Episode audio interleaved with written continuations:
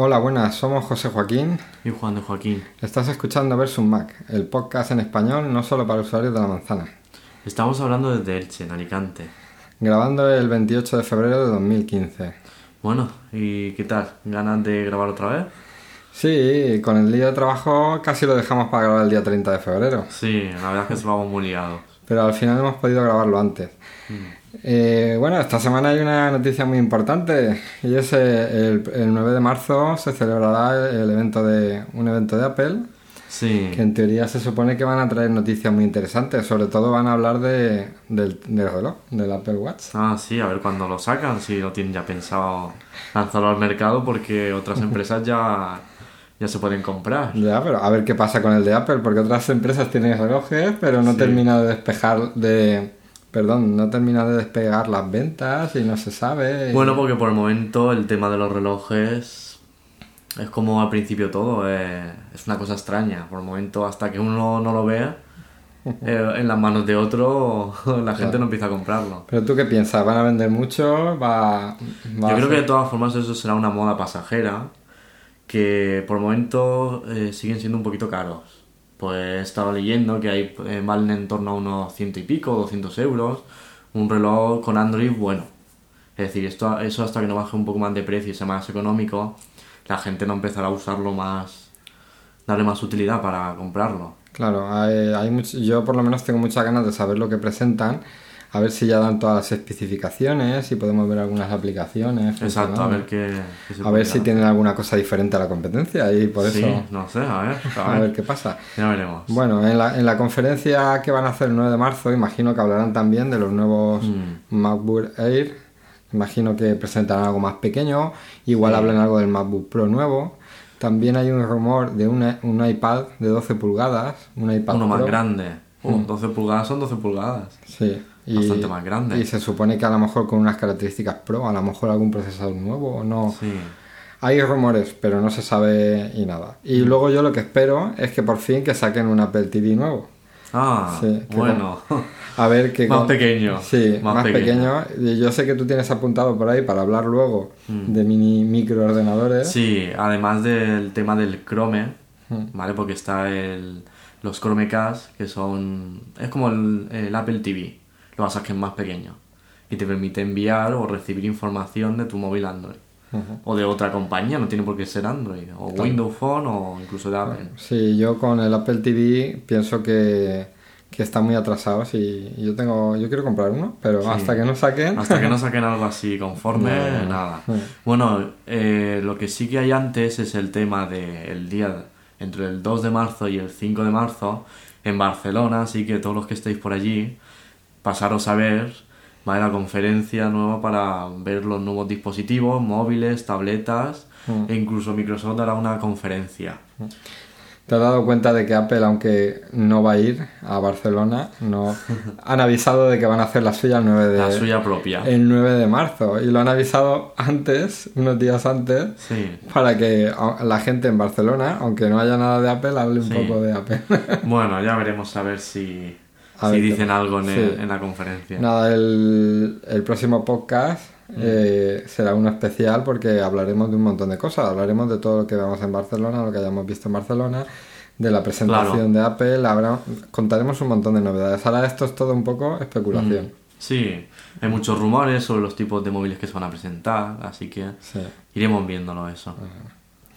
Pues nada, eh, ya dejando un poco la presentación, centrándonos, vamos a empezar a hablar de, como siempre, como estamos haciendo ya, eh, empezamos con las noticias y empiezo yo con las noticias de Apple y luego hablas tú, Sí, tú de las tuyas. Entonces yo con, con Apple, eh, por lo que estuvimos hablando del tema de la nube, Mm. en los podcasts anteriores y tal, sí, Apple ha, ha hecho una cosa nueva ahora y es que permite crear una cuenta iCool aunque no tengas un dispositivo de la manzana. Lo que te permite, lo que te va a permitir usar y la suite eWork, o sea, el Page, el Numbers y el Keynote, mm, te permite usarlo gratis. sí, Que eso está bien, pues para, sobre todo el, el Keynote es, es muy sencillo y está muy bien. Los otros, pues al fin y al cabo... eh, pues más tipo son Word, Sí. eh, Excel y... Sí, pero y luego es una oportunidad de ver un poco la gente, que la gente pueda ver un poco cómo funciona una aplicación de la manzana y tal. Sí. Eh, ahora mismo esta suite está en versión beta, Mm. todo, tanto para usuarios que no tengan dispositivo como para los demás. Para todos está en versión beta y bueno, lo que te dan, que esto te vas a reír, pero bueno, te dan un giga de, de Un espacio. giga. Pero bueno, es para documentos. Solo para documentos. Claro, es para la suite. A mí me gustaría más poder tenerlo todo junto y tener una capacidad global. Por ejemplo, tú tienes tu correo y eso te ocupa un espacio. ¿Cuánto tengo de espacio en, en iCloud de correo? ¿5 gigas puede ser? Claro, pero yo, por ejemplo, el correo de, i, de i- iCloud, eh, tú lo bajas y tampoco te va- lo vas bajando al ordenador a mail Sí. y ya no te consume. Ya, pero aún así siguen siendo sigue siendo información, e igual de igual que el tema de las fotos. Las fotos que se suben a nube iCloud. No, las, las fotos hasta ahora, a- a cuando activen el la nueva aplicación ya sí, pero ahora mismo las fotos no contaban. Las Está todo eso un poco en el aire porque Sí, sí. tú te metes a Google Drive y lo tienes todo. Documentos, eh, fotos, eh, todo. Lo tienes todo. Incluso lo que quieras subir tú manualmente lo tienes. Claro. No te tienes que ir a otros apartados para ver lo que tengo. Ahí Claro. la pega que le veo. Ya, pero Apple lo que ha dicho, Apple lo que pensó en su momento era que eh, lo que era configuración del sistema no lo tiene por qué ver el usuario. Entonces, eh, Mm. las cuentas de correo se quedan ocultas aparte, las fotografías se quedaban ocultas Sí. aparte. Eso es una cosa que no, no me gusta. Y entonces las claves, las claves de las claves del navegador, la, co- la configuración de las pestañas, todo eso se queda oculto. Ya, pero en Google también sincronizas Sí. sincronizas las pestañas y tampoco te aparece una carpeta con las pestañas, ¿o sí? Una, ¿A qué te refieres? En Google Drive te aparece Sí. una carpeta con las pestañas del navegador. Pestañas con el navegador. No, eso se queda oculto. Eso se sincroniza y punto. Bueno, Y- pero yo que me Y los refiero es- calendarios también se sincronizan y punto. Ya, pero cosas como por ejemplo tus fotos, la, puedes crearte una carpeta dentro de la propia nube y tú pones fotos de Sí, tal, a lo mejor, a lo mejor las fotos sí que debería estar separado, pero lo van a hacer. Espérate, que lo presenten. Bueno, pero ya van atrasados. Sí, porque tienen eh, que copiar la competencia. En eso sí. Copia... Bueno, va- cuando salga la aplicación de fotos y la probemos, hablaremos de lo que copian de la Vale, vale. competencia. veremos, Vamos a ver. veremos a ver.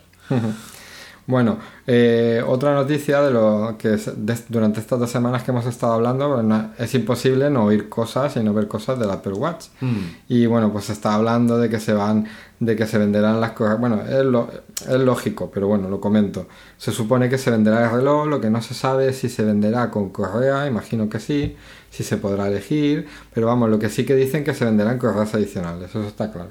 O sea, que aparte del reloj... Pero que ellos mismos fabricarán o... Sí, sí, sí, sí. Que podrás comprar, a- el reloj vendrá con una correa, se supone, Sí. y luego pues podrás comprar Cambiarla. correas sueltas para que sea totalmente personalizable. Bueno, en su día los móviles, bueno, y hoy en día los móviles, tú te puedes comprar una carcasa eh, original o, o buscar una más económica, de menos calidad, pero supongo que será lo mismo. He, por- he oído por ahí que hay una, una empresa nueva Mm. que está intentando fabricar ya, todavía no ha salido el reloj, Sí. pero está intentando fabricar un accesorio para, para que conectarlo al reloj y que tú puedas luego poner una corre- correa universal. O sea que tú vas a una tienda, a una jo- relojería o lo que sea, y te gusta una correa de cuero, la compras, la montas en el accesorio ese y ese accesorio se engancha con el reloj. Veremos a ver eso. Eso seguro que va a salir, eso es como lo que tú dices, como la funda. Saldrán las la funda, están las, fundas oficiales, Claro, y las que son más económicas. y, la, y luego las económicas de terceros, y aquí yo pienso que pasará lo mismo. Sí, supongo. que- Veremos a ver. Vamos a ver. Bueno, eh, tengo aquí anotado lo del tema del coche electrónico, pero lo voy a Mm. dejar para el final. El, perdón, el coche eléctrico, pero lo voy a dejar para el final. Entonces Sí. me voy a saltar a- al tema de mapas, que hablamos la semana pasada. Hmm, Y nada, pues que... ¿Qué novedad hay? novedad que, está, que siguen trabajando en él y, Sí. y han incluido nuevas ciudades en vistas 3D. Sí. Ah, una de ellas será eh, Cáceres, aquí en España, una Mm. era Cáceres. Siguen, pues poco a poco, siguen añadiendo todas las ciudades con vistas 3D.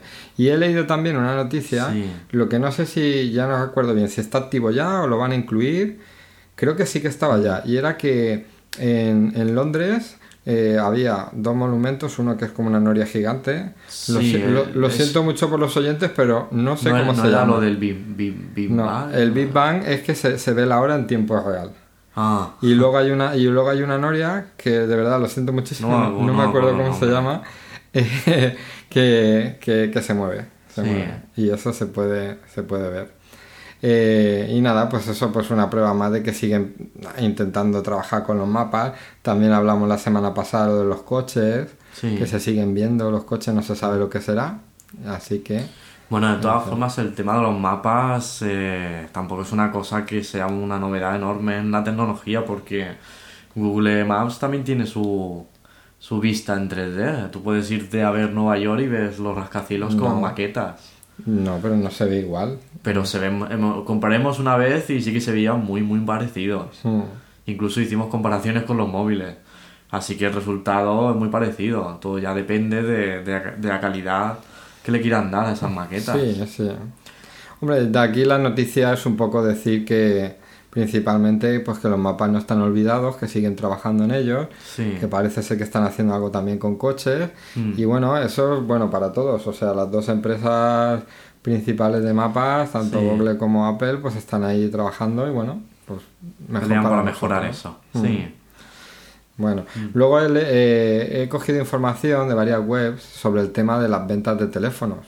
Y entonces, eh, en el mercado en general, eh, el, el iPhone, Mm. eh, bueno, el iPhone no, el sistema operativo iOS, está en, está en un 14,8% de los teléfonos, de los dispositivos. ¿no? Sí. Y Android sí que sé que está muchísimo más, que es el 81,5%. Al ser más económico, la gente lo compra más. Claro. Entonces, sí, eso sí. Pero si sumamos, si- y lo importante de la noticia, que si sumamos Android y iOS, estamos hablando de que el 96,3% de los dispositivos Sí. tienen, tienen uno de esos dos sistemas operativos. O sea, prácticamente todo el mercado Sí. es o Android o, o iOS. O iOS, sí. O sea, que los que tengan Windows, Windows Phone por el momento no están cogiendo gran parte, pero también la culpa la tiene de que se incorporaran tarde. Mm. Primero de todo, eh, cuando lanzaron el primer iPhone, Microsoft se durmió en los laureles, no quiso meterse en esa batalla. Eh, seguidamente Android fue detrás, a la, a la caza de, de- de que no se quedara todo el mercado Apple y, y nada, el caso es que llegan tarde. Ahora se están poniendo las pilas, pero siguen todavía siguen teniendo mucho trabajo por delante. Aunque ahora eh, Nokia ya pertenezca a Microsoft, pero sigue, todavía tienen muchísimo trabajo que hacer. Esa es, una Entonces, aproximadamente durante todo 2014 eh, se han vendido como un billón de teléfonos Android y 190 millones de iPhone. Sí, Yo defendiendo iPhone te diré que con tres modelos, 190 millones. ¿Cuántos modelos hay de Android de todas las marcas? bueno, pero eso no, eso no quiere decir que sea una pega, es decir, eh, No. la ventaja que tiene Android es que tú dices, pues mira, yo quiero un móvil con ciertas características. Pues tengo este, tengo este, es que tengo mi, te puedo decir miles de, de posibilidades. Cuantas más posibilidades, mejor. sí. Para los usuarios de Android. Claro, es decir, el que quiera una cámara buena con bastante megapíxeles para ser un móvil puede Pero- elegir un... Pero eso- ahí está la diferencia entre la política de, de- de otras empresas y la de Apple. La política de Apple es intentar hacer el mejor dispositivo posible. Que sí, que no lo puedes comprar a, a 100 euros, pero es que ellos no van a hacer una cosa barata. Ellos van a hacer una cosa buena y lo mejor que puedan. Bueno, pero también hay móviles Android buenos. E incluso hay empresas españolas que fabrican para, para Android. Claro. Así que el mercado de ese es muy amplio. Y puedes ver móviles con Android de, de aquí de España, de, de, de Francia, de, de Estados Unidos. Muchísimas marcas tienen, tienen su sistema operativo Android. Así que puedes elegir variedad. Eso sí. Colores, tamaños, lo que tú quieras. Bueno, ahora puedes elegir tamaño de iPhone. Tienes Menos el, mal. El 5, Ah, el 5 Hace, hace tiempo me comentaste que ¿por qué una pantalla tan grande? Si quieres manejar un móvil con una mano. Sí. Y sin embargo, da la casualidad de que ahora Apple ha dicho, no, la pantalla es más grande. Sí, porque han pensado que, que a lo mejor la gente podía ver. Yo Es que, cuatro, es que las 4 pulgadas eran muy pequeño. Sí. Para ponerte a ver un vídeo, por muy accesible que sea con Vamos una a mano. ver, yo, yo, yo tengo a- todavía el iPhone 4, Sí. eh, no sé cuándo cambiaré, y, y sí, o sea, es muy cómodo de manejar, lo manejo muy bien con una mano, Mm. y sí que cojo el 6 y, y- y el 6, pero yo el 6 ya lo veo en el límite, el 6 Mm. Plus, por ejemplo, yo lo veo muy grande. Acabarán sacando móviles más grandes. Ya verás. ¿O no? ¿eh? Aquí lo dejamos, a veremos. ¿Sacarán Sí. móviles más grandes o nos quedamos ya O con nos las quedamos pulgadas? con, con ciertas pulgadas, que algunos móviles se pasan ya de, de tamaño. Eso sí. Eh, otra de las noticias que quería comentar Mm. es la que, bueno, Apple parece ser que ha vendido tantos teléfonos, hay mucha expectación con lo del Sí. reloj y la valoración bursátil, o sea, lo que vale en bolsa, ha batido récords. Está Sí. en 770 mil millones de dólares. O sea, Mm. es, la, es la empresa que más estaba eh, más valoración bursátil tiene ahora mismo. A veremos, a veremos qué pasa. Si no van Sí. para abajo cuando salga el reloj. Ya veremos a ver eh, si lo ponen de moda o no. Como curiosidad, Mm. eh, ya dejando ya el tema de números, el 69% de los ingresos de Apple es, eh, son por el teléfono. O sea, el teléfono ahora mismo... Incluso más que, el, que los Mac. Claro, claro, claro. Joder. claro. El 69% de los ingresos es de- son del iPhone, el 12% de los ingresos del iPad. Y lo demás ya son de los Macs y todo lo demás. O sea, Apple ahora mismo prácticamente es Su principal ingreso es el iPhone. el iPhone. Es Joder, menudo invento. Así que... Si no, si no hubiera sido por ese invento, hubiera ido abajo. Porque 12% con, Bueno, los- de- con las tabletas del iPad. Ya, bueno, pero también empezaron a vender, empezaron con los ordenadores, cuando volvió, bueno, Sí. no vamos a hablar de historia, pero Mm. cuando volvió Steve Jobs, eh, empezaron, lo primero que presentaron fue el tema de- del iPod, Mm, el reproductor de música, que empezaron a vender mucho, y a partir Sí. de ahí, desarrollando otras cosas aparte de los ordenadores, pues han ido subiendo y subiendo y subiendo. Sí, eso sí, se, se acaban, se acaban acostumbrando al mercado. Mm. Lo, y lo curioso con esta noticia es saber que es eso, que, que prácticamente la empresa es el teléfono y es lo que más miman y es lo que Sí. más van a seguir mimando. Bueno, ¿vale? veremos. Y ya como última noticia por este Mm. podcast sobre, sobre Apple, sobre lo- la manzana, es que han contratado eh, a un montón de gente, de fabricantes, de, de- de empre- eh, ingenieros Mm, de empresas de, de automóviles Sí. por ejemplo de Tesla, de General Motors, Mm. se está, se está rumoreando que tienen gente eh, contratada de esas empresas. Y entonces lo que se dice que hay una posibilidad de que, de que estén pensando en hacer un coche, Sí, un, coche, un coche eléctrico. A ver, ¿Pero para la venta al consumidor? O... no se sabe. Se- Incluso se llega a decir que llevan un año, llevan un año trabajando en el coche eléctrico. Mm, Así Bueno, que- veremos, a ver. Si Veremos. podremos abrir nuestro coche con el iPhone. No se sabe si están trabajando en, en accesorios avanzados para los coches o de verdad van a fabricar un coche. No sé. Son todas, no sé. son todo comentarios, no se sabe nada. Pero bueno, ahí está la noticia. Yo la verdad es que, a ver, no me creo que saquen un coche, pero por otro lado también estaban trabajando en ordenadores, sacaron un, un- un teléfono y revolucionaron el mercado. A lo mejor cogen y hacen un coche eléctrico y tiene todo lo que le hace falta a un coche ahora mismo. De todas formas, tampoco me veo yo un coche por la calle que ponga Apple. Más bien pondrá Mercedes, BMW o la marca que sea, No lo sé. con muchas opciones de, Tú, tú del sabes, sistema tú- operativo de tú- Apple. tú sabes que está, tú sabes que está el tema de los coches autónomos que se está avanzando muy despacio. Sí. A lo mejor ellos consiguen los recursos y el dinero necesario para decir no, no, no, de que se avanza nada, no, pum, presentado un coche autónomo, un coche eléctrico y autónomo y Mm. Lo que nadie puede hacer cogen ellos y los hacen, no sé. Mm, Bueno, Apple, eh, más que Apple, Google también estuvo trasteando ese- esa posibilidad. Ya no sé muy bien en cómo estará eso, pero para el tema de las grabaciones de, de las calles, de las fotos, se estuvo manejando y hubo un- unos proyectos para también coches automáticos, pero eso por el momento ni han dicho nada, ni han comentado, ni, ni nada. Así No, que por el no momento, por los coches futuristas... Yo creo, yo creo que Google practica, prueba y, Sí. y, y ¿qué pasa después? ¿Qué pasa? ¿Y las gafas? ¿Dónde están las Google Glass? Pues por el momento eso, eh, las cuatro personas que lo hayan podido comprar y ya está, a lo mejor más adelante sí que las lanzan. No sé. Hay mucho que trastear en eso. Lo que no quiere es lanzar un producto que valga un dineral para cuatro personas. Prefiere más para hacerlo, esperarse a hacerlo más económico y entonces lanzarlo al mercado. O no será que no es cuestión de económico, sino que después de darle vueltas las han llevado tres meses y se han cansado. Ya, pero aquí no "Ah, le gustaría tener esas gafas. Pues a lo De mejor- prueba, de prueba. Sí, pero a lo mejor la gente que lo ha probado se ha cansado, la ha llevado tres meses y la deja en su casa. Y no tiene ganas de ir eh, todos los aquí es días. que en, eh, prácticamente se ha habido poca gente aquí en Europa que las haya Ya. llevado, más en Estados Unidos. Mm. Así que eso Veremos a ver eso en qué queda. Porque eso, o le cambian la estética, pero yo creo que la, la cosa tira por ahí. Por usar gafas de ese tipo y vas a que hacerlas más pequeñas, más finas, más discretas, que no se vea ahí un trozo de plástico. Pero a lo mejor más adelante las hacen más pequeñas, hacen un pequeño chip y ahí ya te viene la cámara y todo. Así Bueno, que- pues ya, ya lo hablaremos. Sí, ya veremos qué, de qué se comenta todo eso. Bueno, pues entonces ahora vamos a hablar, ¿no? Has terminado con el tema Sí, de sí, Apple. sí, con Apple de momento. Comentaremos algunas noticias de otros sistemas. Entre ellos, por ejemplo, es que Windows Phone, aunque ya hemos comentado que va muy atrasada en el tema de, de los móviles, que aunque hayan comprado Nokia para coger impulso, pero que van muy atrasados. Lo que sí que están empezando a verse un poquito es el tema de que ya han empezado a, a ver muchas aplicaciones y que a veces están lanzando más.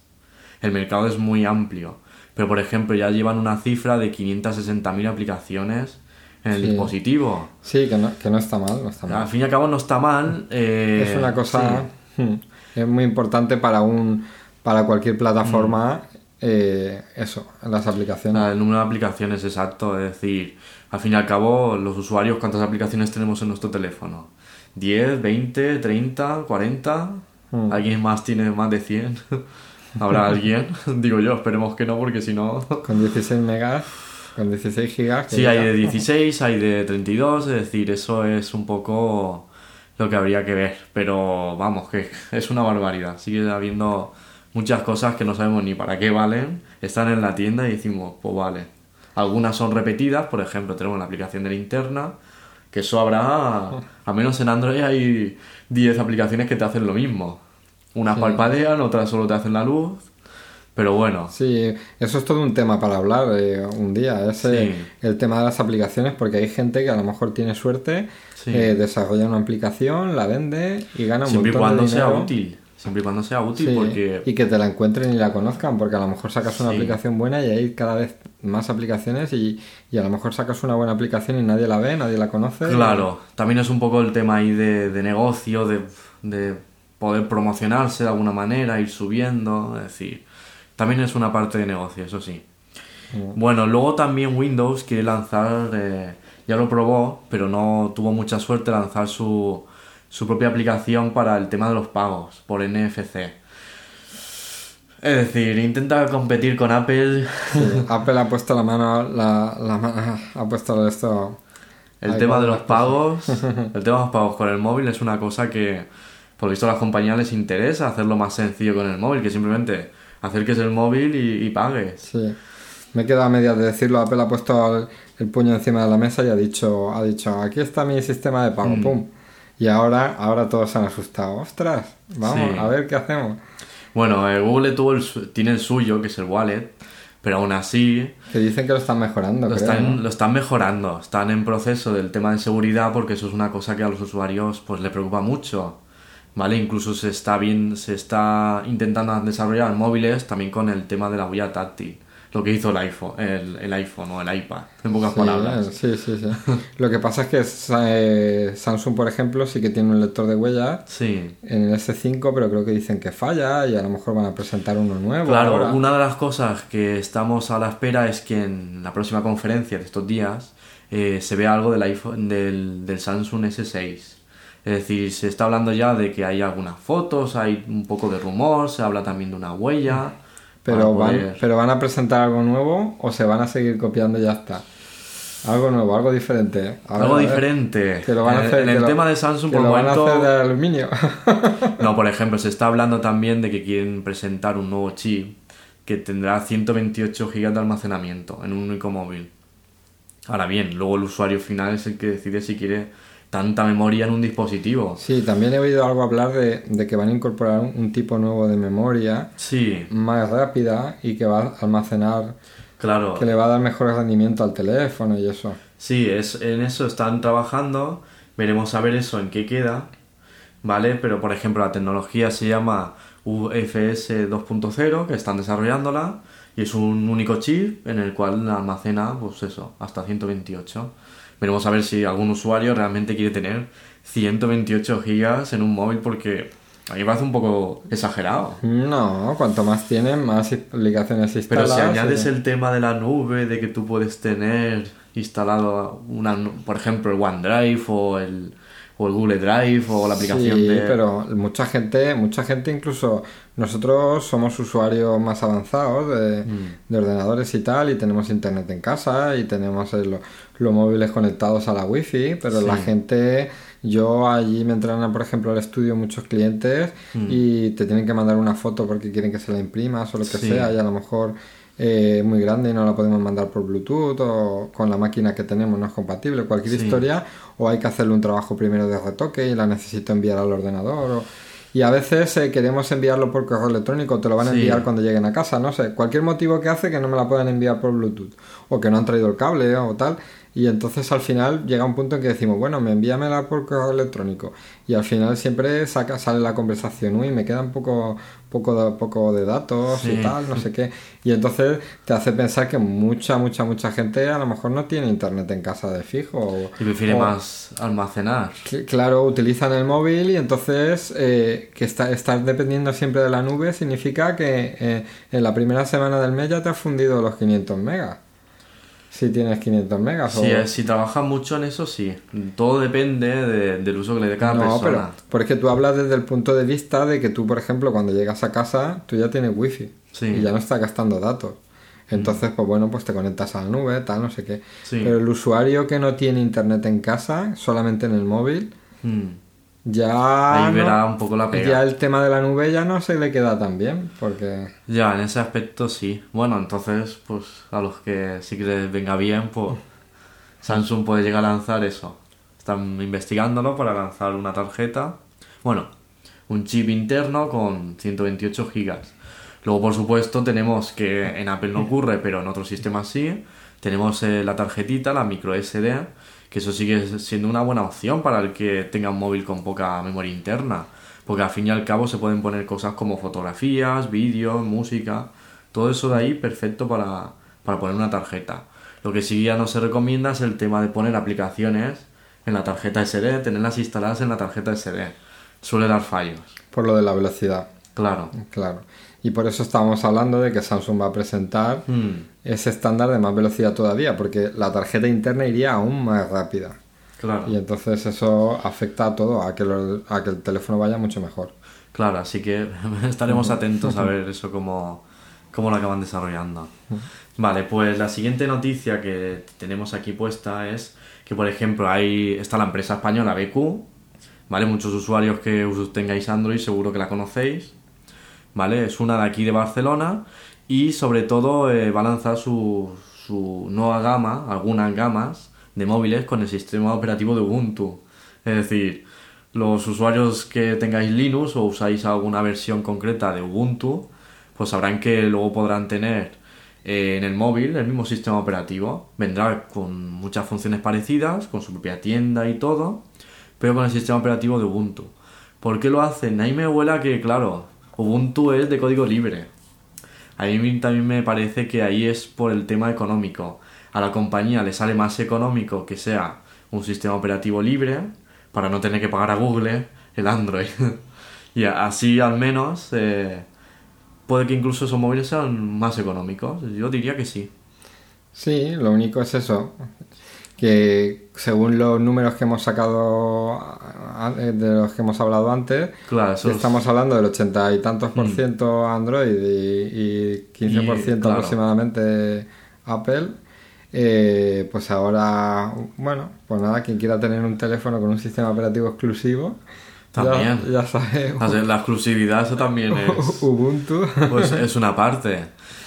Lo que ya no se sabe, porque hasta que no, no lo lancen, no, no se sabrá seguro qué tipo de, de tienda tendrá. Si utilizará la misma del ordenador, si tendrá su propia tiendecita tipo App Store o cómo irá la cosa por ahí. Pero aún así, oye, me parece una buena iniciativa de que eh, sistemas operativos libres eh, también aparezcan en los móviles o tabletas. Al fin y al cabo está, por ejemplo, el de Firefox. El navegador que habrá gente que tenga, pues también hay algunos móviles con ese sistema. Todo sea por competencia que tengan las compañías. Cuanta más competencia, pues más se bene- beneficiará el, el usuario final. Así que eso habrá que ver ¿Cómo queda? sí, vale, pues una noticia, una opción más. Quien quiera probarlo. Claro, eso siempre lo puede mirar. Ah, y un comentario sobre todo porque más de una vez yo he hablado con gente que muchas veces me comenta, oye, mira, que, ¿qué antivirus me recomiendas para Android? Oye, mira, que yo tengo aquí información que me, preocupa. Es decir, ostras, si se me mete un virus que, me va a estropear el móvil, eh, se me va a romper, eh, voy a perder la foto, voy a perder todo. Eh, no, no, no, no, olvidaros, en Android no existen los virus. Yo tengo un Android desde hace varios años y yo nunca he necesitado instalar un antivirus. Olvidaos de McAfee, de, de, de, de, la que sea, de, la base, de todas, olvidaros. Porque no existen los virus en Android. En Windows sí, pero en Windows Phone no. ¿Por qué? Porque es que no interesa. Por el momento no interesa. Lo que sí que tenéis que llevar cuidado es a, a todos, llevar cuidado que con Android muchas veces veis publicidad. Os dicen cosas como por ejemplo, tu móvil tiene virus, tu móvil tiene tal, tu móvil va lento. Entonces te dicen que instales una pequeña aplicación para solucionar esos fallos que tiene el teléfono, que supuestamente tienen, pero es que no lo tienen. Entonces muchos usuarios se equivocan, le dan a, sí, voy a instalar esto que es mejor para mi móvil. Y ahí es, cuando cometéis el error. Porque en el, momento que instaléis una aplicación de más, más carga tiene el móvil. Es decir, es un proceso más. Cuanto, cuantas más aplicaciones tengáis, peor va a ir el móvil. Tiene que haber las necesarias, las justas, ¿no? Ni limpiezas, ni nada, ni antivirus, ni nada. Así que dejarlo. Eso, eso, eso, que todo esto que estás hablando, o lo, lo podéis aplicar también para, para iOS, que no tiene virus. Claro que es que no. A un iPhone no hay que poner el antivirus y a un Mac tampoco. Sí, que. Salvo en, en PC. En PC. Que sí que hay que poner, con Windows, que sí que hay que poner el tema de, de un antivirus. Y aún así, el 90% de los fallos que tiene el sistema operativo con respecto al tema de virus y demás no es por un virus, es porque muchas veces se instalan, se instalan programas de más. Hmm. Programa, páginas web como Sotonic o Utodown, descargamos programas, le damos a siguiente, siguiente, siguiente, no nos damos cuenta y se instalan cosas, programas, eh, cosas para el navegador, iconitos, tonterías y todo eso hace que el ordenador tenga que cargar de más.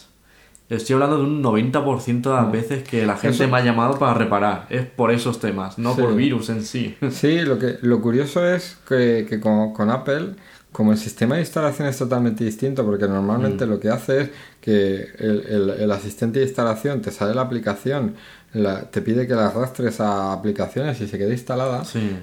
Eso ya de por sí ya bloquea que puedas instalar más cosas. Mm. Normalmente, sin embargo, en Windows sí que te, te da la opción de eh, que muchas veces está muy escondido, está oculto, de que instales... De, programas. Normalmente, sobre todo cuando instalas algo en Windows, si le das a instalación por defecto, mm. es cuando te instala todo. Hay que intentar dar instalación avanzada y entonces ahí empiezas a desactivar todas las cosas. de todas formas, siguen siendo programas que se encuentran en páginas web. Si tú te vas a una tienda, te compras un programa o lo consigues por internet, esos programas no los tendrás. Tú descargas el programa, lo instalas en la ruta que quieras y ya lo tienes instalado. Estamos hablando de programas que descargues de internet, de ciertas páginas, porque, claro, ellos ganan porque, claro, ¿por qué descargas tú? Porque ellos eh, te ponen el programa y ellos te meten además publicidad que a ellos les viene bien, porque tienen que mantenerse. Entonces ahí está un poco también el tema del negocio. Pero bueno, es lo la, la, la, mayor parte de la pega que puede tener Windows es por ese tipo de cosas, no por virus en sí no es tan fácil. Si tienes un antivirus, no es tan fácil que, realmente se te cuele un virus. Claro. ¿Vale? Vale, pues resumido para la gente, mm. eh, en los móviles no hace falta antivirus. No hace falta, es innecesario y además es una carga. ¿Vale? Bueno, eh, hablemos de más cosas porque, por ejemplo, a algunos usuarios sí que les habrá llegado el tema de que, bueno, están en fase beta, pero algunos usuarios que usáis pues Android sobre todo, habréis visto que ya hay una beta del tema de las llamadas con WhatsApp. Algunos usuarios lo tienen, otros no. Realmente es una beta. Lo que pasa es que creo que para activarla te tiene que un usuario que tenga esa opción llamarte a ti. Hacer una prueba de llamada. Sí, yo he, ido, lo mismo. A ver si conocemos a alguien, a ver si nos llama a alguien. y hacemos esa prueba y entonces se, se activa. ¿Vale? Eso por el momento está en el aire, porque WhatsApp, por lo visto, la empresa quiere hacer pruebas con ese tema. Aún así, tampoco me sigue pareciendo una gran novedad el tema de WhatsApp, llamadas con WhatsApp. No, no es nada nuevo. Lo único que como todo el mundo tiene WhatsApp, Claro. lo malo es eso que sí, eh, nos llama la atención, estará, estará guay, estará bien, tal. Sí. Pero luego habrá que ver si te consumen datos de móvil, si vale la pena. En Claro, fin, habrá que ver. De todas formas, seguro que consume datos. Claro. Date cuenta que es llamada de voz. Sí, sí, cuando, cuando, he, cuando he dicho lo de que si te consume, quería decir que si Sí. te consumía muchos datos, Claro. o eso lo optimizan para que no consuma demasiado. Yo diría que, bueno, eso lo pondrán lo justo. Al fin y al cabo es como Sí. si envías audio. Sí. Eso ocupará X kilobytes dependiendo del tiempo o megas y lo que te gaste. Yo sí que he hecho pruebas es con el tema del line. Llamar, por ejemplo, con mi tarifa de datos a otra, a otra persona con tarifa de datos a través del line, ¿vale? Que es la competencia de WhatsApp, para los que no, cono- para los que no lo conocéis. Va bien, aunque con... va un poquito a saltos, pero oye, es un comienzo. A lo mejor en WhatsApp es un poquito más... funciona un poquito mejor, aprovecha mejor el rendimiento que puede tener una tarifa. Veremos a ver eso, cómo, cómo queda. Pues nada, ya volvemos a decir lo mismo. Si alguien lo prueba y Sí. luego daremos nuestras direcciones y Twitter y tal. Si alguien prueba WhatsApp y nos quiere, Claro. nos quiere contar Sí. lo de las llamadas de WhatsApp, pues nada, y en cuanto sepamos algo más, Claro. Lo hablamos aquí también, lo vamos a probar y lo hablamos. Sí. Bueno, yo creo que, que con esto ya terminamos la sección de noticias Mm. y, y pasamos a lo siguiente. Sí.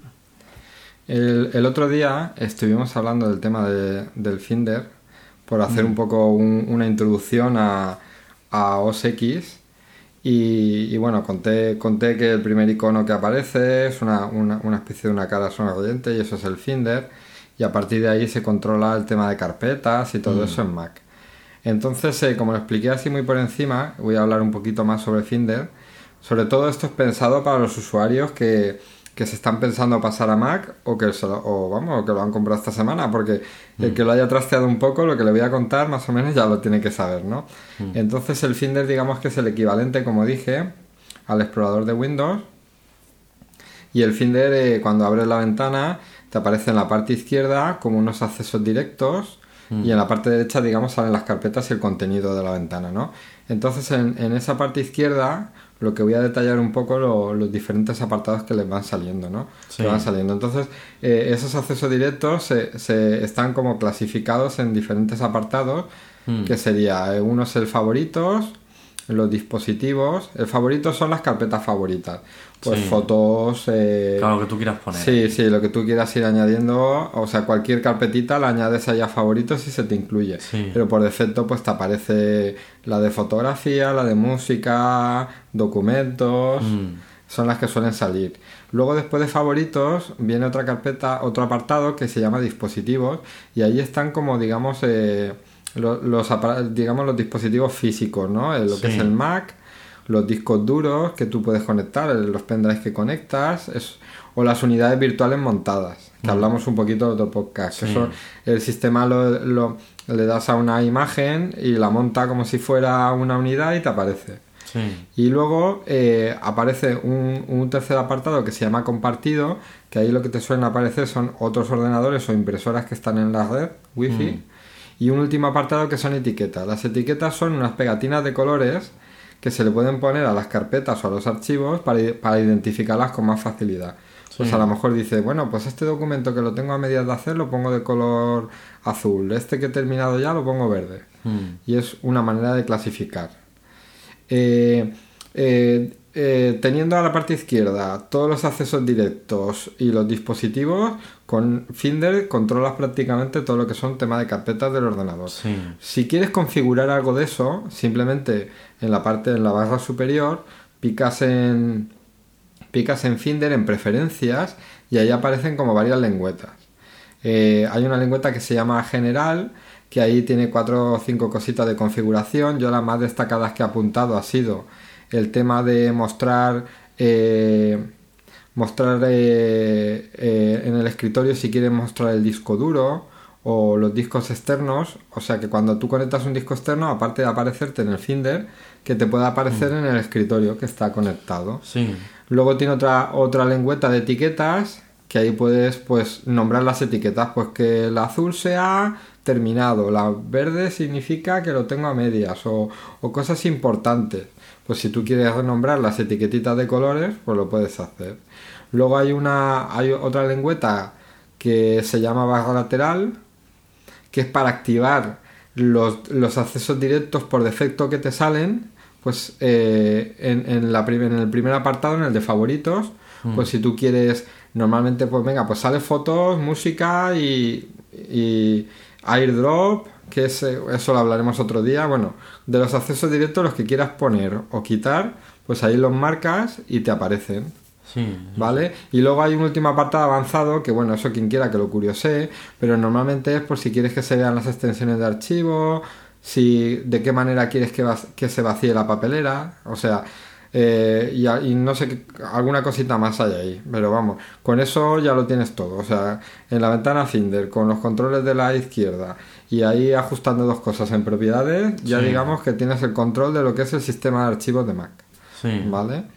Y, y bueno, quería, quería comentar que Finder no está pensado como un poco como Windows, que está el explorador de Windows por un lado y, Sí. mi, y mi PC por otro, que al final es lo mismo. Lo Al único- final es lo mismo. Lo único que mi PC no te abre la, la barra lateral.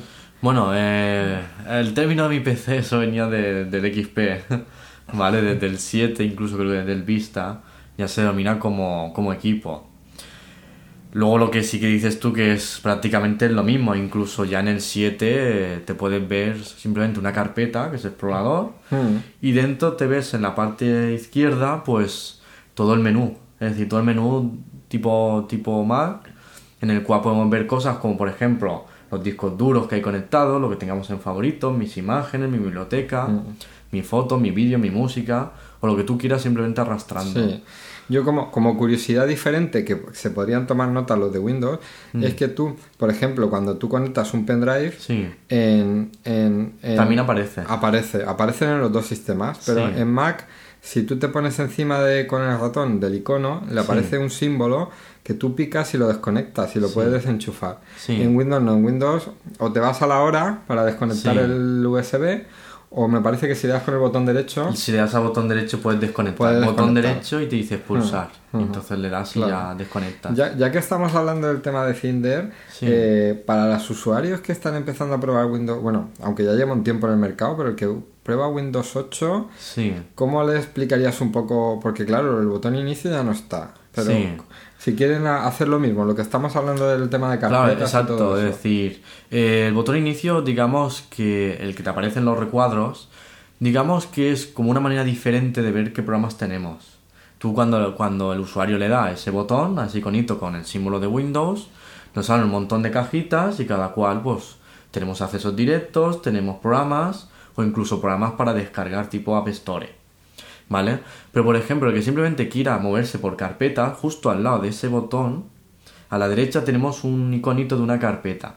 Si le damos, se nos abre, ¿vale? Una ventanita en el cual nos comenta.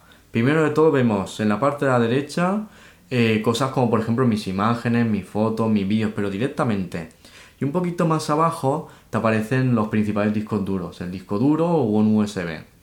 Aparte, en esa misma ventana tenemos a la parte izquierda todos los accesos que hemos comentado antes. Verías la totalidad de mis vídeos, mis fotos, los discos duros, eh, rutas que pongamos ahí en favoritos, es decir, tendríamos todo ahí en el panel izquierdo, es decir, que en ese aspecto muy parecido. Lo único que sí que cambia en Windows 8 es que el botón de inicio no es el clásico que venía de toda la vida, sino es un panel que tú cuando le das al botón ese es un panel diferente lateral, pero que de todas formas hay usuarios que les ha gustado y hay usuarios que no. Aún así, en Windows 10 va a volver el clasi- la clásica ventana, el clásico menú inicio, pero además de- del espacio que teníamos para ver todos los programas, la- algunas carpetas y demás, tendremos un poquito más a la derecha esas mismas cajitas, pero en pequeño. En pequeño, sí. Digamos sí. que es una fusión de, Sí, esas dos para que no se te maximice, porque yo lo que he trabajado de Windows 8 y Sí. 8.1, a mí lo que no me gusta es que tú intentas ir a inicio Mm. y te maximiza ahí. Si no quiere maximizar, pues eso parece que en Windows 10 lo van a corregir. Claro, eh, exacto, hay algunas cosas de ese tipo que van a corregir. Luego, además, en ese panel que van a poner en Windows 10, tendremos directamente ahí el asistente de Cortana, que será el asistente de voz. Cualquier cosa que queramos buscar Mm. por internet o dentro del ordenador, podemos decirlo por voz. Es una cosa que van a- va a ir incluida. Luego, además, ese tema de, de las casillas que, bueno, en el 8 era un poquito grandes, pues en el 10 más pequeñito, más discreto, lo podremos personalizar, pondremos los que queramos, los que no los quitamos. Es decir, eh, que lo van a hacer más, un poquito más visual mejor, más agradable. Sí. Bueno, pues nada, ya sabemos un poquito más. Eh, de todas formas, aprovechamos que estamos hablando en el apartado cómo usar, que cualquier duda que tengáis eh, nos podéis escribir a jose.versusmac.es Sí. o a, Ju- A juan de arroba eh, versus mac punto es, punto es. ¿vale? A esas direcciones de correo. Si nos queréis preguntar alguna cosa, pues si podemos y Claro. os contestamos, ¿vale? Eh, volvemos a decir lo mismo, estamos a ver si buscamos tiempo y, y activamos los foros, que no los tenemos activados aún en la web, pero poco a poco, poco a poco. En cuanto los tengamos activados ya os lo decimos en los podcasts y así pues también podemos, otros usuarios, si consultáis alguna cosa y nosotros no nos respondemos, pues algún otro usuario igual os lo puede comentar y, y bueno.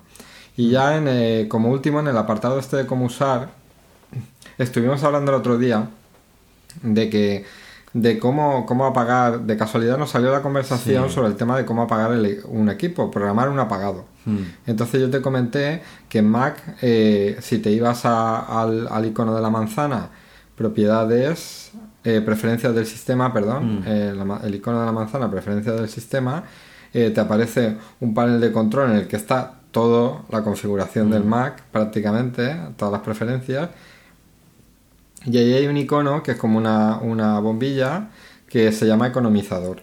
Si picamos en ese icono, en la parte baja del, del economizador, que hay varios ajustes, pero en la parte de abajo hay un botón que pone programar. Sí. Y pinchando en ese, en ese icono, eh, eh, te aparece una segunda ventana eh, en la que hay una casilla que pone reposo. Si marcamos esa casilla, podemos cambiar reposo por apagar.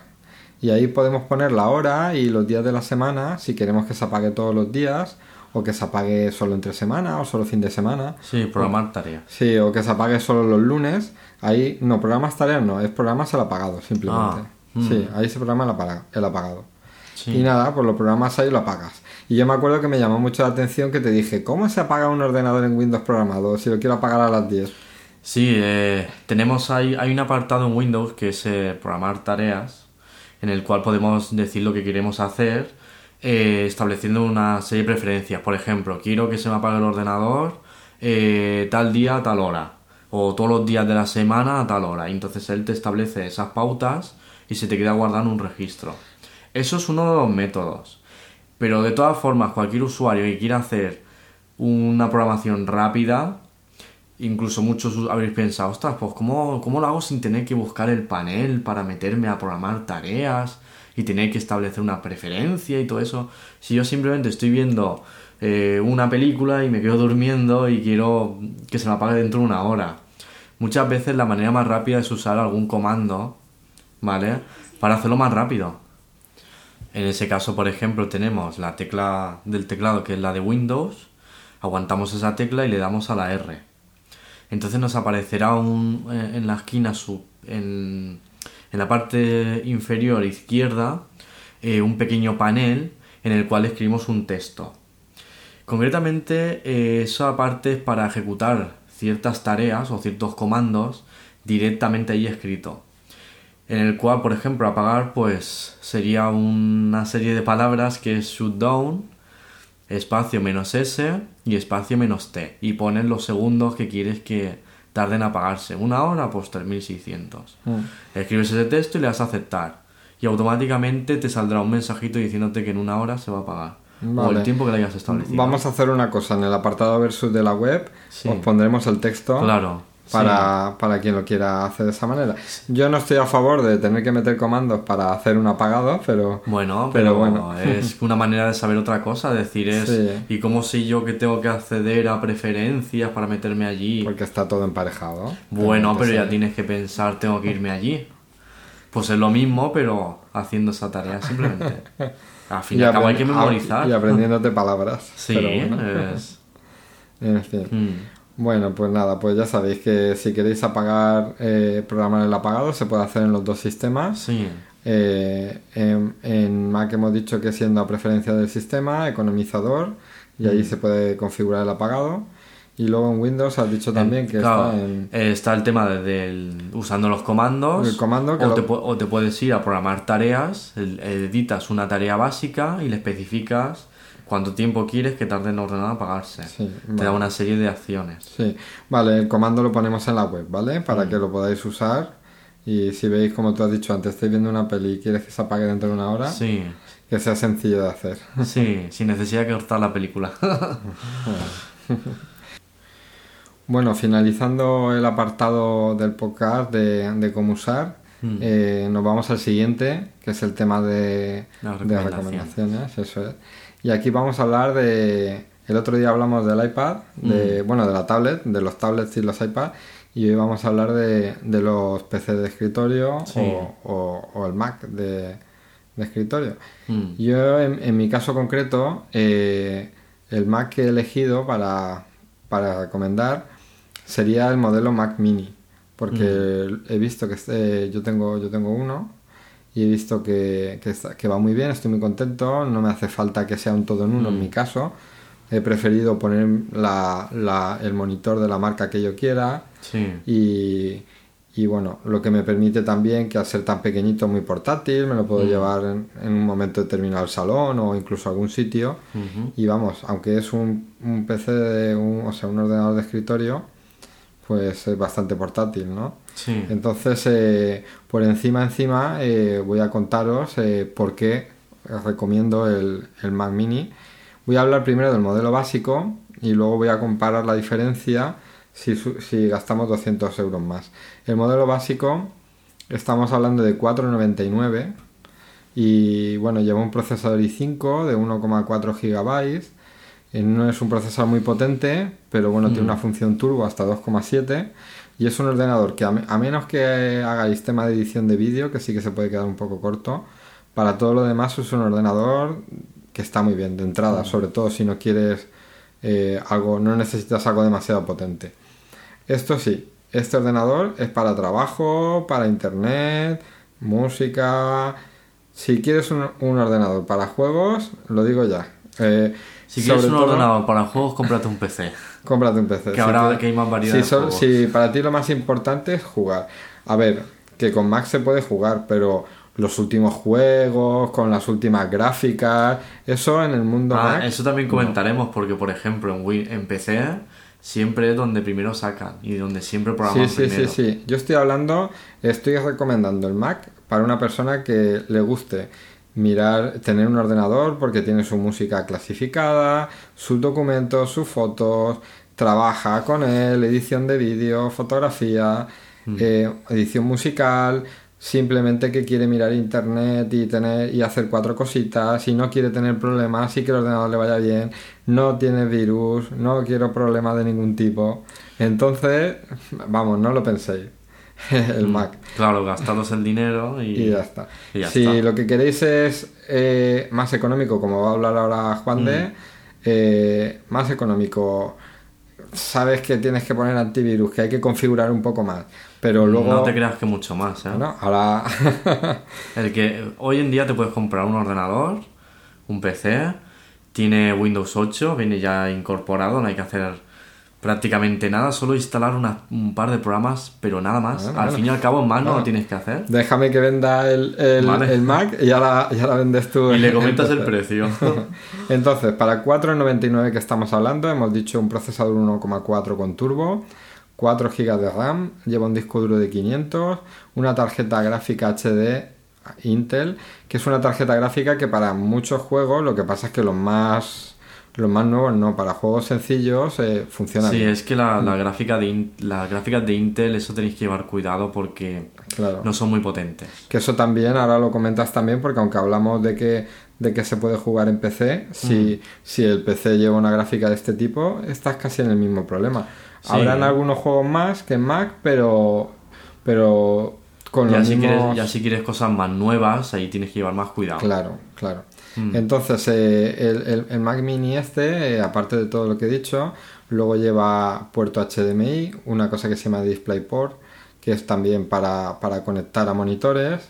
Lleva un puerto que, que es de alta velocidad, que no se utiliza mucho porque los accesorios son caros todavía, pero que, que está muy bien, que es un puerto Thunderbolt.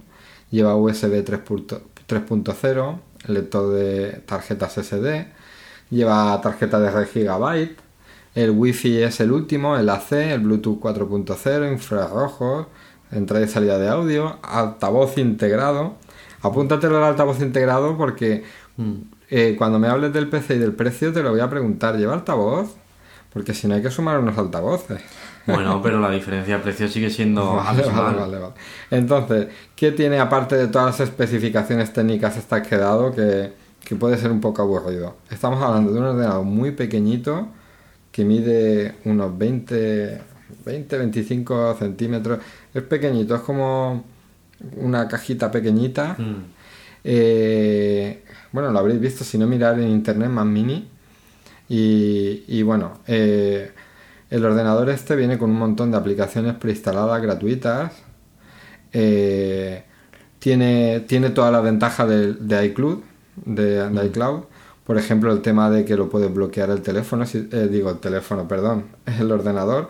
Porque, claro, os he dicho el teléfono porque como el teléfono también va igual, es decir, si, si tú tienes una cuenta de, de iCloud, de iCloud y tienes un iPhone y un, y un Mac, eh, desde el iPhone puedes ver todos tus dispositivos. Cuando entras a buscar mi iPhone, en realidad se llama así la aplicación, pero te aparecen todos tus dispositivos. Si tienes un portátil o un ordenador de escritorio, te aparece ahí también. Si algún día te quitan el ordenador, podrías bloquearlo. Si alguien lo enchufa a internet, podría bloquearlo remotamente, saber dónde está. Pues eso lo incluye el Mac. O sea que es una ventaja más que esto. Digamos que también una de las ventajas es todo el ecosistema. O sea, para, para una persona que tiene un iPhone es que es juntar más el sistema, el ecosistema entero. ¿Vale? Entonces, bueno, pues como decía, vienen un montón de aplicaciones, viene la suite eWork, que la puedes usar, viene un programa para hacer música, para, para ordenar las fotos. O sea, es un ordenador que, vamos, hasta viene ya por defecto el propio sistema el tema de PDF, que lo hablamos en una ocasión. Mm. O sea que prácticamente el ordenador es abrir y usar. Sí. ¿Vale? Eh, ya por último, eh, para no enrollarme más, eh, lo único que si compras más mini, eh, el precio que te estoy dando no lleva ni monitor ni teclado, ni ratón. Pero bueno, puedes utilizar cualquiera, de cualquier marca, si tienes en casa, ¿vale? Y ese ordenador saldría por 4,99. Si nos vamos a los 700 euros, le ponemos más memoria RAM, mejor gráfica, mejor procesador y mejor disco duro.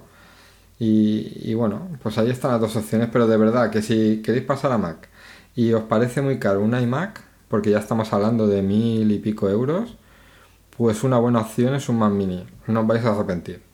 Eh, te cedo el turno, cuéntanos. Vale, eh, hablando del tema del precio, e incluso te he buscado uno de más o menos las mismas dimensiones. Y estamos hablando de un PC. Vale, estamos hablando de un PC, ¿vale? Así pequeñito, transportable, no estoy hablando de torre, ¿vale? Yo te estoy ofreciendo prácticamente una cosa muy parecida, Windows 8, ¿vale? Evidentemente más económico, bastante más. Y te puedo decir que cosas como la, memo- la, la memoria RAM es la misma, 4 GB, sistema operativo de Windows 8, os hemos comentado. Procesador, en tu caso tú has comentado un i5, pero hablabas de una frecuencia, ¿cuántos núcleos Eh, comentabas el eh, tuyo? dos núcleos, 1,4. Sí, exacto. Eh, por ejemplo, el que yo te estoy ofreciendo también es un procesador de dos núcleos, ¿vale? También de Intel, lo que pasa es que este es de 1,8. Pero bueno, hablando del tema de que Apple mejora el rendimiento, aprovecha mejor el rendimiento y esas cosas, vale, muy bien. Vale, aquí tenemos uno que también está muy bien, que prácticamente te ofrece lo mismo. Es decir, pequeñito, más o menos con las mismas características, 500 gigas, 4 gigas de RAM, una tarjeta gráfica convencional, normalita, no para juegos, ¿vale? Y Sí, luego pero, cosas... eh, la tarjeta sí. gráfica pone Intel HD, pero ¿cuál es? Porque está la 3000, la 4000, la 5000. Sí, date cuenta que, como hemos la- comentado, tú pon lo, lo básico. Ya, ya, ya. ¿Vale? Porque para encenderlo la gráfica funciona. Sí. Si no, no lo venderían. Pero para cosas sencillas, Sí, imagino que por el precio que vas a dar ahora estamos hablando de las más sencillas de la- de lo más de lo más sencillo que hay tampoco es que sea además que si yo siempre lo diré el que quiera jugar un PC con una torre y una tarjeta gráfica que se pueda conectar no que sea un chip ni interno ni nada una tarjeta gráfica de verdad mucho mejor menos problemas. Si se acaba calentando se acaba estropeando fácil de cambiar eso no mucho menos problemas la verdad. En ese aspecto recomendaría mejor una torre. Pero volviendo a este tipo de ordenador, tenemos un, un- un ordenador muy parecido. Las prestaciones, a lo mejor en más por el sistema operativo, son un poquito más, ¿vale? Pero aún así sigue siendo un ordenador bastante bueno para el tema de las características que viene. Luego, por supuesto, viene con sus conexiones de cable, HDMI, su salida auxiliar, su Bluetooth, su Wi-Fi. El- los, Eh, los puertos USB son 3.0, ¿no? Imagino. Eh, en este caso eh, no lo especifica, pero supongamos que son 2.0 para quitarle, para quitarle ese tipo de cosas. Pero de todas formas, por ejemplo, lo que estamos viendo es eso, que tiene salida HDMI, VGA, tiene 6 puertos USB para conectar todos los que quieras, el teclado, el ratón, ¿vale? Eh, este también, pues claro, te tienes que conectarlo a un monitor y en ese aspecto es, es, lo, que, es lo que tiene. Lleva Wi-Fi, ¿no? Ese- Sí, es- vienen ya todos con wifi. y Bluetooth. Bluetooth eh, también lo viene incorporado porque lo he visto antes, lo he leído antes, pero sí, sí que viene in- incluido también. Lo que sí que te digo es también el tema del peso porque, claro, el tema del peso también es una cosa importante. ¿El Mac, el Mac pesa un poco o es muy ligero? O... Pues ahí me has pillado, no sé lo que pesa, pero yo creo que no llegará. Estará por un kilo, no llegará. No Sí, llegará. este por ejemplo tampoco llega a un kilo, es decir, que no es una cosa ni siquiera que sea pesada. Es decir, tenemos prácticamente lo mismo, vamos a dejar que el sistema operativo de Apple aprovecha mejor el sistema, pero este ronda en torno a los 240 euros o, o en una tienda te lo puedes encontrar a 260 euros. ¿Vale? Es decir, es más económico y a ver, lo que sí que tendrás que mirar es el tema de, de- de Windows, de si te gusta Windows o no. Sí. Ahora bien, la configuración que tú dices.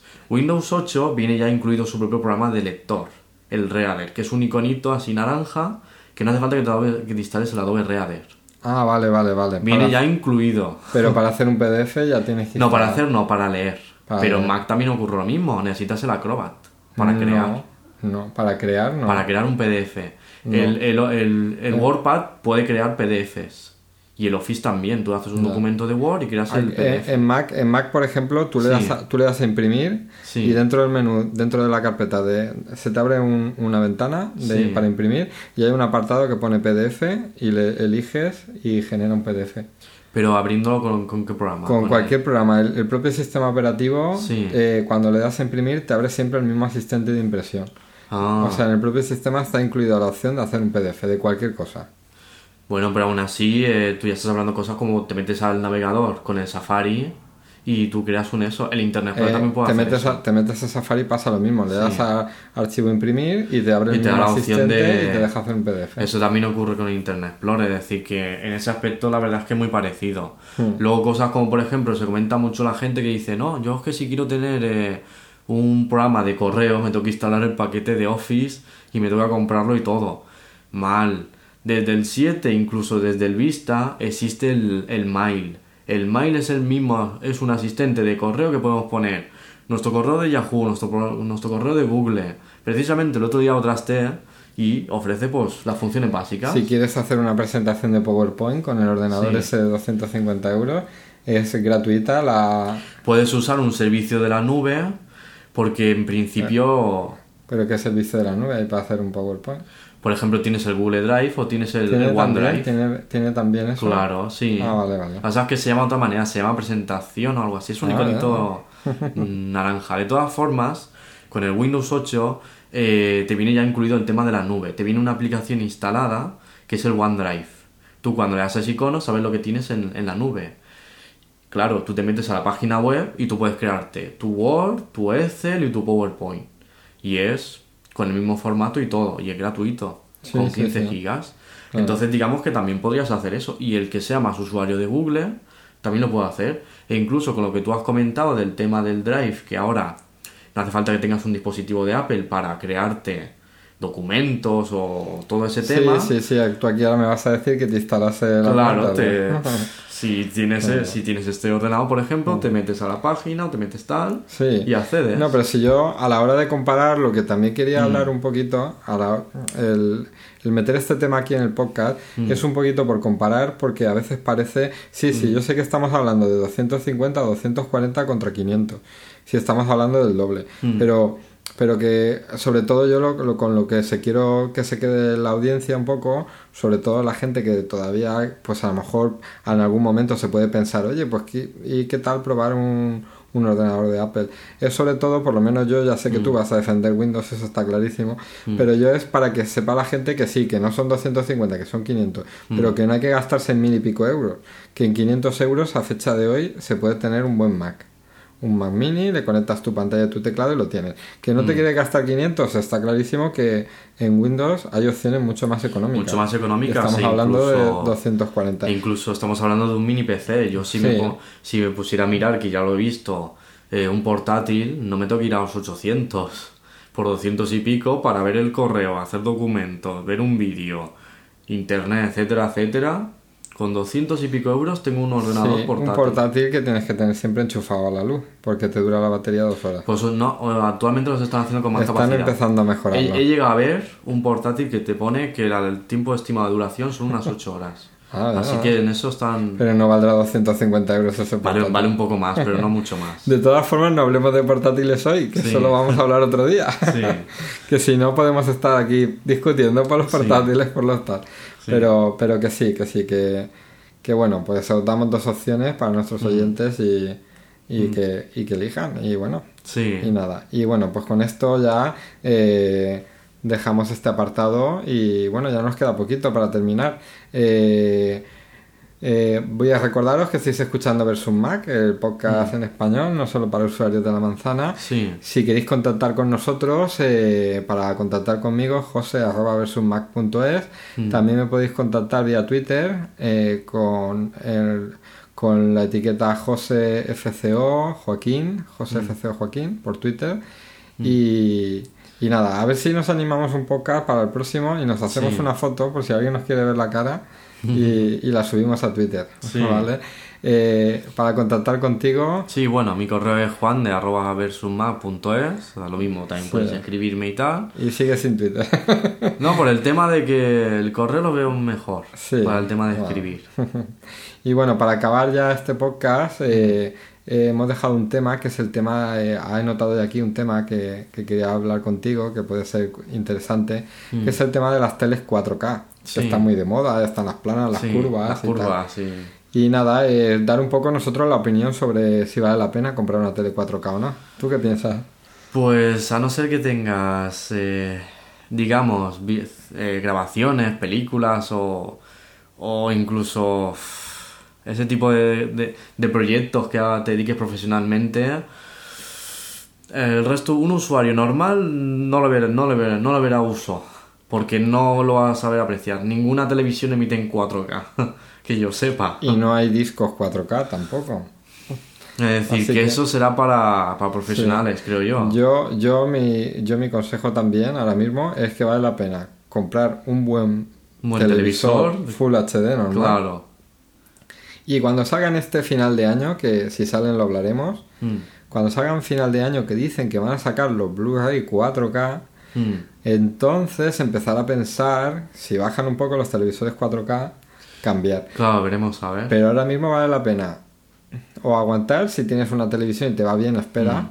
Y si tienes que comprarla por urgencia, Yo es que me iría una Full una, HD una, full, y- una Full HD y que son bastante económicas Claro. y, y ya está. Incluso te viene con Smart TV, es decir, que tienes ahí algunas aplicaciones Sí, también. Además hay que llevar mucho cuidado con las teles 4K porque el estándar que están creando para el tema de la televisión no está del todo claro todavía. Mm. Y a lo mejor compras una tele 4K y el, el sintonizador no está preparado para 4K y dentro de 5 años o 6 Sí. empiezan a emitir en 4K alguna cadena y codifican de otra manera y tu tele no funciona. Que eso ya pasó, no sé si lo recuerdas, con las primeras Full HD, que eran Full HD pero el sintonizador no era HD. Ya, y entonces que... no podías ver los canales Claro. HD. Pues aquí puede pasar lo mismo, comprar la tele 4K y el sintonizador no está preparado para la emisión de televisión en 4K Mm. Y... Por lo tanto, es que no, no merece la pena hacer pruebas de comprarte una tele última generación, hacer pruebas y que luego encima no le saques ni provecho, porque al fin y al cabo, ¿cómo puedo llegar a ver yo a ver un vídeo en 4K? Bajando cuatro cosas que hay en internet que hay muy poquito. Por ejemplo, que sí que me di cuenta es que algunos vídeos en YouTube sí que te permite elegir esa, esa calidad.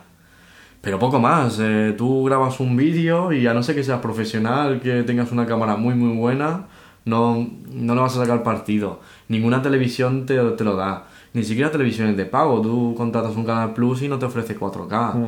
Las videoconsolas lo mismo. Es decir, En, fa- en favor un poco de la gente que se haya comprado tele 4K o Mm. quien lo esté pensando, también sí que es verdad que hay que decir que dicen que los paneles, aparte de ser 4K, son paneles mejores, Mm. que tienen más calidad y que luego la imagen Full HD, pues con los procesadores más nuevos que tienen, la mejoran y tal. sí. Pero yo viendo la diferencia de precio es para pensárselo bastante. Pues sí, Así que- veremos eso. Porque de gastar 900 o 1000 en una muy buena tele Full HD Sí. a gastar 3000 en una 4K, Ya, eso sí. Es igual, que- igual que el tema de, la, de, las, de los televisores 3D, con las gafas. eh, ¿Cuántos Bueno. usuarios realmente usan eso? Yo, yo sí que lo, yo no lo tengo, pero lo he probado con amigos y sí que está muy bien. Pero al fin y al cabo te acabas cansando. No, lo que pasa es que tampoco es una cosa que uses todos los días. Por eso. Pero de que- vez en cuando te pones una película en 3D y oye, eso ya. Eso ya a gustos, pero. En fin. Bueno, por las teles 4K nuestras recomendaciones es esperar un poco Mm. y a ver si a ver si hay más contenido y Sí, veremos a ver eso cómo también se desarrolla. Lo que ya no tengo claro del todo es si, por ejemplo, conectas un ordenador o venga un, un Apple a, a esos televisores 4K, s- realmente aprovechan la calidad de... Eso, habría- eso sería un Sí. tema interesante. Sí, lo, me lo voy a apuntar para hablarlo para el próximo sí. podcast. Pero Claro. sí, el, el Mac En Mini- principio- El Mac, Mini, el Mac Mini a través del puerto que tiene. El HDMI, al fin y al Sí. cabo, el mismo puerto. No, pero el HDMI, eh, sí, el HDMI soporta más. Lo que pasa es que hay un. Esto es que, claro, me lo estás comentando y nos pillas. Mm. fuera, fuera, de, fuera de juego un poco. Lo vamos a hablar en el próximo. Pero sí, hay, hay un- una resolución máxima que soporta HDMI y Mm. luego los puertos que lleva Mac hay unas resoluciones máximas que soportan. Pero Sí. que soportan más de, más de Full HD. ¿eh? Sí, yo diría que Sí, también. Lo que pasa es que creo que el, eh, sí que hay un estándar nuevo que se llama HDMI 2.0 Mm. que se soporta eh, soporta más fotogramas porque Sí. creo que el, el 4 1.4 que es el que tiene la Que mayoría de los aparatos sí. creo que solamente es hasta 30 fotogramas 30, claro. si quieres eh, 4K Además, bueno, estamos diciendo 4K porque es el nombre de moda, pero para los puristas se llama Ultra HD, porque 4K es la resolución de cine que es un poco más, poco Sí. más- son unos pocos píxeles más, pero Tampoco bueno, es- a mí me gusta 4K, ¿eh? Pues eh, eh, eso, eh, el estándar HDMI 1.4 es a 30 fotogramas como mucho. Sí. Entonces, por ejemplo, el 3D no funcionaría bien. Hace falta el estándar 2.0. Es decir, que Bueno, segura... otra probabilidad que podría ser también es usar el, el DVI, el cable blanco, que muchos tienen y que consideran que no vale para nada. El DVI, pero claro, ahí el sonido no, no pasa. Claro, claro. Sería No. la pega, pero ese Sí. creo que sí que soporta más. Eso, eso es una, por eso, eso es uno de los temas por los que hay que pensárselo mucho el tema, el televisor 4K, porque tenemos el, el sintonizador va a funcionar bien cuando emitan en 4K, punto número uno. Sí. Y punto número dos. El cable HDMI, luego va a salir el 2.0 para ver tema 3D Claro. y todo eso. Y 60 fotogramas para quien lo utilice con el tema de consolas que vengan en el futuro. Muy futuro todavía, ¿eh? Bueno, sí, porque van Porque la- las consolas actuales 1080 y da gracias. Y da gracias. Y eso que 1080 se habló hace de la pasada generación. Sí, sí, sí. Así que eso, Eso es todavía otro- queda muchísimo. Eso es otro tema para hablar. Mm. En fin. Bueno, pues nada, pues yo creo que aquí hemos llegado al final del podcast. Eh, hay un montón de ganas de que, de que vengan las conferencias, Sí. eh, lo de Barcelona y la de Apple, y, Y, a ver qué hablan y sí. presentan. Vamos a ver si podemos adelantar un poquito el podcast para, como es el día 9 la de Apple y ya estarán las dos conferencias, Mm. a ver si para el día 10 o el 11 podemos grabar el siguiente Claro. y, y os contamos Y todo, os contamos las novedades todas de las novedades. eso. A ver si hay algo chulo que, que puedas mostrar y, Sí, y al eso usuario lo vea, lo vea interesante. Bueno, pues nos vemos. Hasta pronto. Mm. Hasta luego. Adiós.